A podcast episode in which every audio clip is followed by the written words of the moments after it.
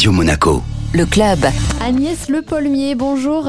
Bonjour Nathalie. Vous êtes la secrétaire générale de la commission de contrôle des informations nominatives à Monaco. Alors, euh, ça fait un petit peu compliqué dit comme ça, mais en fait, vous existez depuis 1993. C'est donc une autorité administrative indépendante qui veille au respect des libertés et des droits fondamentaux dans l'utilisation des informations personnelles de chacun.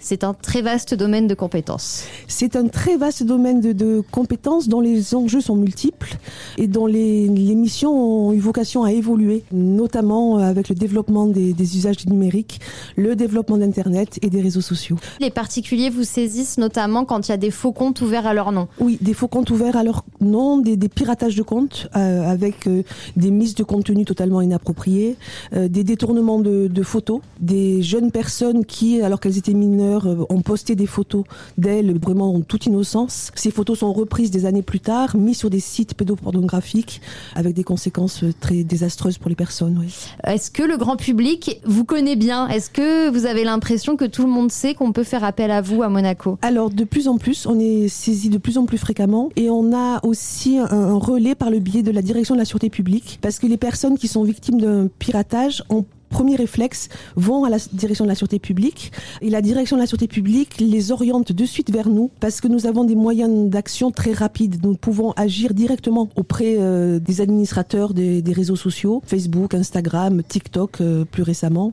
Nous avons aussi des interlocuteurs chez Google et nous pouvons faire supprimer les, les contenus très très rapidement. Ça peut se faire en combien de temps entre le moment où vous êtes saisi et la suppression? L'action la plus rapide, c'était un faux euh, site internet, un faux blog qui a été créé avec des images à connotation pédopornographique.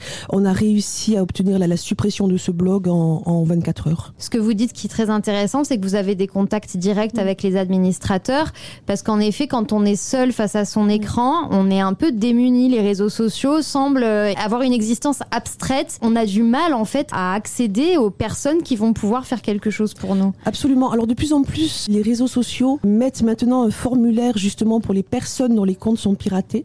Les personnes peuvent agir directement, mais très souvent c'est plus long que si euh, c'est nous qui intervenons. Récemment, le gouvernement princier a donné votre, vos coordonnées dans la liste des contacts utiles en cas de cyberharcèlement. C'était destiné à des collégiens.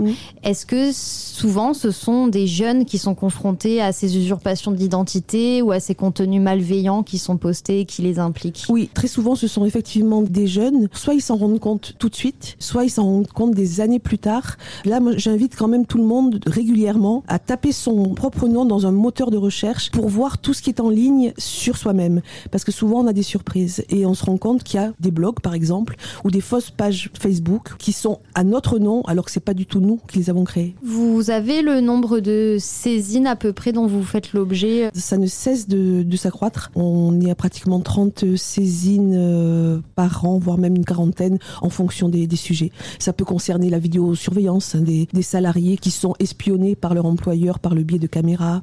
On doit être informé en fait quand il y a des caméras de surveillance sur son lieu de travail. On doit être informé et les caméras ne doivent pas être mises n'importe où. On ne met pas de caméra dans un bureau euh, pour filmer en permanence ses salariés. Et les caméras ne doivent pas servir à surveiller le travail ni le temps de travail de ces salariés. Les caméras, c'est uniquement à des buts sécuritaires. Lutter contre les vols et lutter contre les agressions. C'est uniquement les résidents qui peuvent vous saisir ou même les salariés Les salariés. À partir du moment où l'entité qui est mise en cause est à Monaco, même si c'est un salarié qui habite à l'extérieur de Monaco mais qui travaille à Monaco, il peut nous saisir et nous, nous agissons directement auprès de, de l'employeur. À côté de ce que vous faites pour les particuliers, mmh. c'est-à-dire vraiment d'intervenir directement quand il y a une situation d'urgence, vous avez aussi un, un, rôle de fond euh, tout au long de l'année auprès euh, des entités euh, privées mmh. et publiques de Monaco. Quelles sont ces fonctions? Toutes les entités publiques ou privées, à chaque fois qu'elles veulent mettre en place un traitement automatisé d'informations nominatives, elles sont soumises à des formalités préalables auprès de nous. Donc très très régulièrement, que ce soit les services de l'État ou les banques ou, ou les sociétés, euh,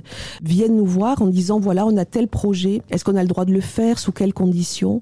Et notre commission euh, délivre des avis, des demandes d'autorisation, euh, des récépissés de, de déclaration, mais tout est quand même très cadré du fait de ce système de formalités préalables. Il va y avoir semble-t-il une évolution de la loi. Qu'est-ce que ça va changer? Alors ça va changer beaucoup de choses. Tout cet aspect formalité préalable a vocation à disparaître au profit d'une démonstration de la conformité. Il y aura beaucoup plus de contrôle de notre part. Et vous avez les équipes pour faire tous ces contrôles? Alors, on, déjà actuellement, on fait des contrôles, mais c'est vrai que l'aspect formalité préalable, instruction des dossiers de formalité, c'est pesant.